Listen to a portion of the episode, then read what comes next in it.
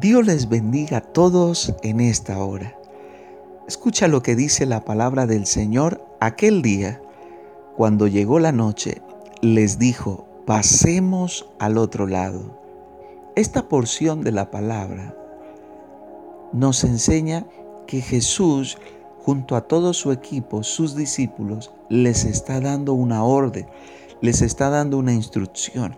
Y la instrucción es que pasemos al otro lado. Y analicen esta instrucción que Dios les da. Dios no les está diciendo a sus discípulos, váyanse ustedes. Dios Jesús no le está diciendo a sus discípulos, pasen ustedes. Jesús les está diciendo, pasemos. ¿Saben lo que quiere decir eso? Que el Señor es el primero que se involucra cuando nos da una dirección, cuando nos pide que le obedezcamos, cuando nos pide que realmente le creamos.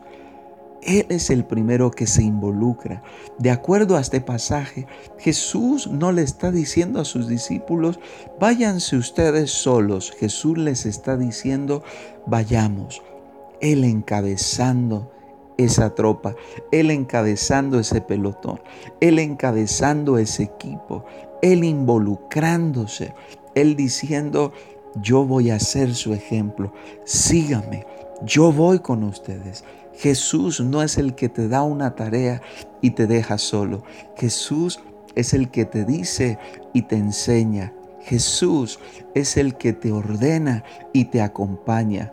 Jesús es el que te abraza y te seguirá abrazando.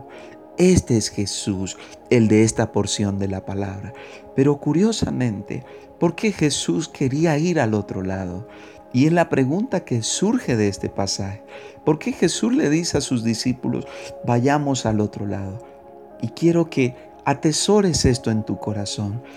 Jesús quería ir al otro lado porque al otro lado había un hombre que llevaba mucho tiempo siendo poseído por el mismo enemigo.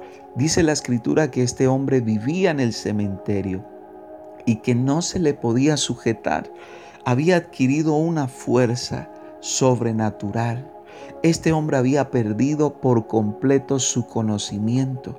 La posesión, la posesión del enemigo sobre él era impresionante que él ya no tenía control de sí mismo. ¿Por qué Jesús quería ir al otro lado? Porque Jesús quería ir a libertar a ese hombre.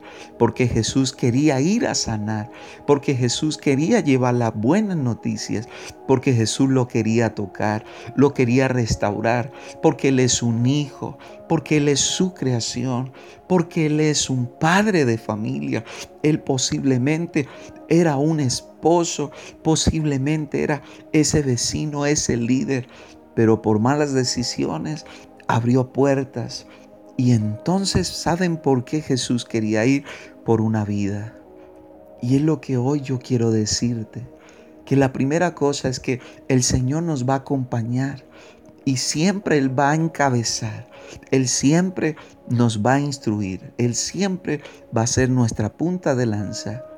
Pero la segunda cosa es que el Señor quiere sanar, el Señor quiere rescatar y el Señor quiere ir aún al otro lado, aunque se levante la tempestad.